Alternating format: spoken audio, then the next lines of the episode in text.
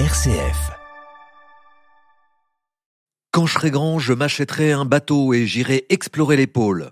Rien ne le prédestinait à l'aventure, lui le fils de bonne famille de Neuilly, mais le décès soudain de son père autoritaire lui permit de réaliser son rêve et de devenir un commandant célèbre, Charcot.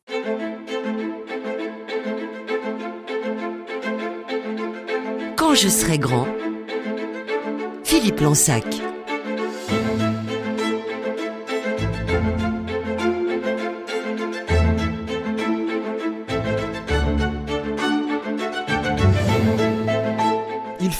Presque chaud, ce dernier dimanche de mai 1873. Toute la famille Charcot est réunie dans sa maison de campagne à Neuilly, histoire de fuir l'effervescence parisienne. Un vrai bol d'air pour le père de famille, Jean Martin, professeur de médecine à l'hôpital Salpêtrière, un neurologue réputé dans le monde entier. Spécialiste de l'hystérie et de l'hypnose, il a pour élève un certain Sigmund Freud, le futur fondateur de la psychanalyse. La famille est au complet ce dimanche. Après un savoureux gigot d'agneau entouré de haricots blancs et arrosé d'un bon vin de Bourgogne, Jean-Martin Charcot et son épouse s'autorise un café sur la terrasse à l'ombre de la tonnelle. La chaleur est telle en ce début d'après-midi qu'il s'autorise à enlever la veste de son costume trois pièces crème et madame à sortir son éventail de dentelle. Pendant ce temps, les enfants courent en tous sens dans l'immense jardin de la propriété. Les rires, les chants, les courses effrénées dans les graviers bercent joyeusement la digestion familiale. Mais tout à coup, des cris, des hurlements, à l'aide À l'aide crie Jeanne, la fille aînée de la famille, affolée. Elle court vers le grand bassin du centre du jardin où vient de tomber le petit dernier, Jean-Baptiste, tout juste âgé de 6 ans. Se prenant pour un marin, il a construit un petit navire avec une caisse en bois et un manche à balai en guise de mât, et il est parti à l'aventure avant de chavirer au milieu du bassin. Sur la caisse, Jean-Baptiste a écrit au pinceau Pourquoi pas? Un premier navire pour une première aventure maritime qui ne sera pas la dernière. Ce premier naufrage ne traumatisera heureusement pas le jeune Jean-Baptiste. C'est un enfant épanoui. Ses parents l'ont inscrit à la toute nouvelle école alsacienne, un établissement privé très chic qui propose des méthodes pédagogiques innovantes. La pratique du sport y est centrale. Boxe, escrime, rugby surtout. Jean-Baptiste et ses camarades de classe organisent même le tout premier tournoi scolaire de France de rugby à 15. Et puis, dans l'hôtel particulier familial, à l'initiative de sa maman, héritière fortunée, le tout Paris littéraire défile pour prendre le thé et converser des romanciers, des poètes, des philosophes comme Alphonse Daudet, Anatole France, Mallarmé, Maupassant, Zola, sans oublier les frères Goncourt, Georges Courteline ou encore Jules Renard, l'auteur du fameux roman Poil de carotte. Les voyages en famille se succèdent aussi. Pays de Galles, îles Shetland, îles Hébrides, Fairway, Islande, Espagne, Maroc. Jean-Baptiste découvre alors qu'il préfère les pays du Nord et garde une véritable phobie des pays chauds. Et puis, durant les grandes vacances, c'est aussi la voile, à Ouistreham, en Normandie, près de Cabourg. Bref, une enfance joyeuse et dorée dans une famille de la haute bourgeoisie parisienne. Mais le confort n'exclut pas la rigueur, et Jean Martin, ou plutôt le professeur Charcot, papa de Jean-Baptiste, est intraitable en la matière. Son fils deviendra médecin, inutile d'en discuter. Alors, Jean-Baptiste, en fils de bonne famille bien élevé, suit la voie toute tracée par son père. Études de médecine, concours de l'internat qu'il réussit, et il rejoint l'hôpital salpêtrière, comme son père. Cela ne l'empêche pas de poursuivre sa passion pour le sport. Le rugby d'abord, qu'il pratique à haut niveau au Racing Club de France, puis dans un club qu'il fonde avec des amis, l'Olympique, avec qui il deviendra même champion de France. Et puis la voile, bien sûr. À 25 ans, il achète son premier bateau, le Courlis, un sloop de 8 mètres 30 et se met à régater. Quelques années plus tard, il participera même aux Jeux Olympiques qui ont lieu près du Havre pour les épreuves de voile dont il sortira double médaillé d'argent.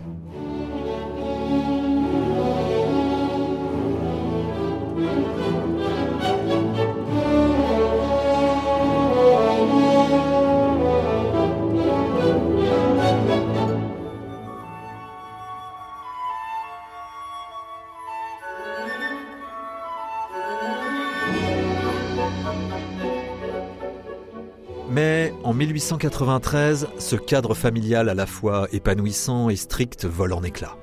Le professeur Charcot meurt subitement d'un œdème pulmonaire. Pour Jean-Baptiste, qui a tout juste 26 ans, c'est à la fois une grande tristesse, mais aussi un soulagement.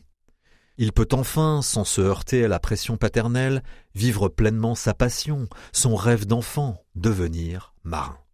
Et il n'attend pas dans les mois qui suivent, il se fait construire un bateau de 19 mètres qu'il baptise le Pourquoi pas. Mais cela ne lui suffit pas. Trois ans plus tard, il le vend pour s'acheter une goélette de 26 mètres qu'il baptise le Pourquoi pas 2. La même année, il se marie avec la petite fille de Victor Hugo, Jeanne. Bref, c'est le bonheur, l'amour, la passion, la passion des bateaux surtout. Car l'année suivante, il change de nouveau de navire. Il en veut un en fer cette fois, et de 31 mètres, le pourquoi pas 3, avec lequel il remonte le Nil en Égypte jusqu'à Assouan. Au retour, il change d'avis, séduit par les réparations qu'a réalisé le nouveau propriétaire sur le pourquoi pas 2, il lui rachète et part naviguer dans les îles anglaises, au nord de l'Écosse, où il commence à réaliser de la recherche météorologique et microbiologique. En 1902, il monte jusqu'en Islande et croise pour la première fois le cercle polaire arctique.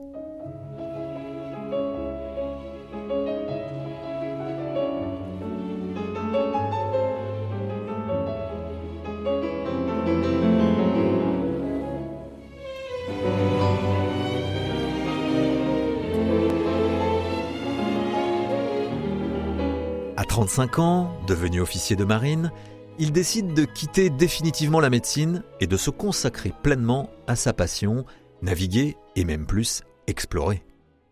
Son objectif Partir toujours vers le froid, mais au pôle sud cette fois, pour explorer le continent antarctique encore très mal connu. Il décide alors de monter la toute première expédition française en Antarctique. Il lui faut donc construire un nouveau bateau et réunir l'argent pour cela. Il obtient le soutien du Muséum d'histoire naturelle, de l'Académie des sciences, de la Société de géographie, mais ça ne suffit pas. Il lance donc une souscription dans le journal Le Matin qui lui rapporte 150 000 francs, mais cela reste encore insuffisant pour boucler le budget de 450 000 francs. Alors, il doit aller puiser dans la fortune familiale pour lancer enfin le chantier à Saint-Malo en 1903. Cette fois, c'est un trois-mâts de 32 mètres et 245 tonneaux, et en toute logique, il le baptise le Français. Il largue les amarres du Havre le 15 août de la même année avec 20 membres d'équipage, des matelots, des mécaniciens, des cuisiniers et bien sûr des scientifiques, météorologues, hydrographes, océanographes, naturalistes, géologues, glaciologues, et c'est encore une nouveauté pour l'époque, un photographe.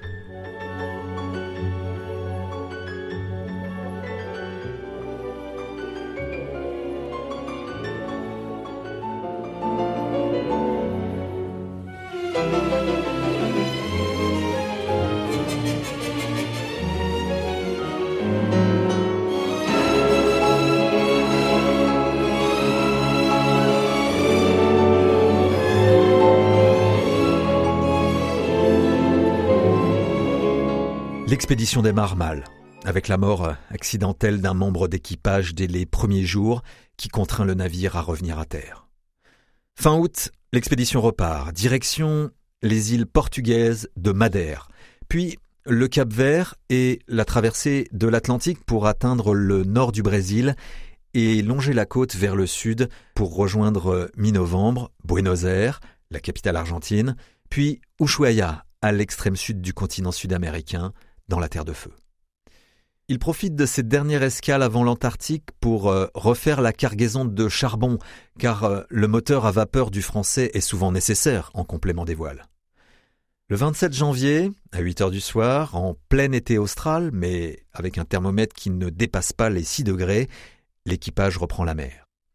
À 2 heures du matin, il dépasse le Cap Horn, dans une grosse houle d'ouest. Le vent est fort, une pluie froide s'abat sur le pont du Français qui navigue dans la brume. Je ne suis pas sans inquiétude, écrit Jean-Baptiste dans son journal de bord. Notre longue traversée de la France vers l'Amérique nous a bien prouvé que nous avions un bateau capable de supporter n'importe quel temps à la mer, mais il se trouve actuellement dans des conditions toutes particulières qui peuvent être très défavorables. S'ensuit cinq jours de navigation tendue, dans une mer grosse, avec un thermomètre et un baromètre qui baissent irrémédiablement. Nous sommes trempés malgré les cirés, écrit le capitaine Charcot. Mais nous marchons bien, toute voile dessus.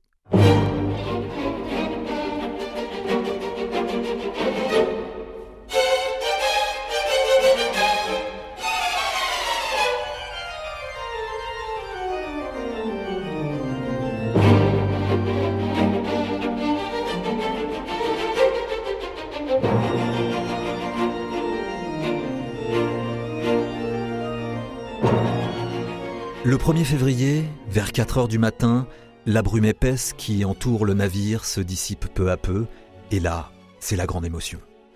J'entends, je vois des pingouins en grand nombre nager et plonger autour du bateau, écrit Charcot dans son journal.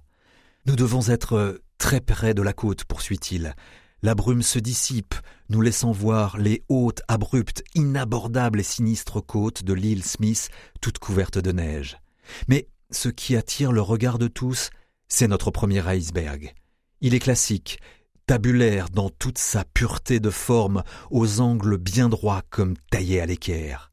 Tout près de la terre, probablement échoué sur quelques bancs de roche, cet énorme cube de 30 à 40 mètres en dehors de l'eau est incliné, et la teinte blanc bleuté de ses parois à pic, sillonnées de fentes et de crevasses d'un bleu d'outre-mer, fait ressortir davantage la blancheur de son plateau, le tout se détachant sur un arrière-plan de falaises nacrées encadrées d'énormes glaciers qui descendent jusqu'à la mer. Nous avons sous les yeux un décor trop magnifique dans sa grandeur sinistre, et il en est de l'impression que l'on ressent comme de la douleur qu'occasionne un plaisir exagéré des sens. Quelle émotion sous la plume du commandant Charcot à son arrivée en Antarctique. Et ce n'est que le début. La suite de l'expédition, je vous la raconterai dans le prochain épisode de Quand je grand.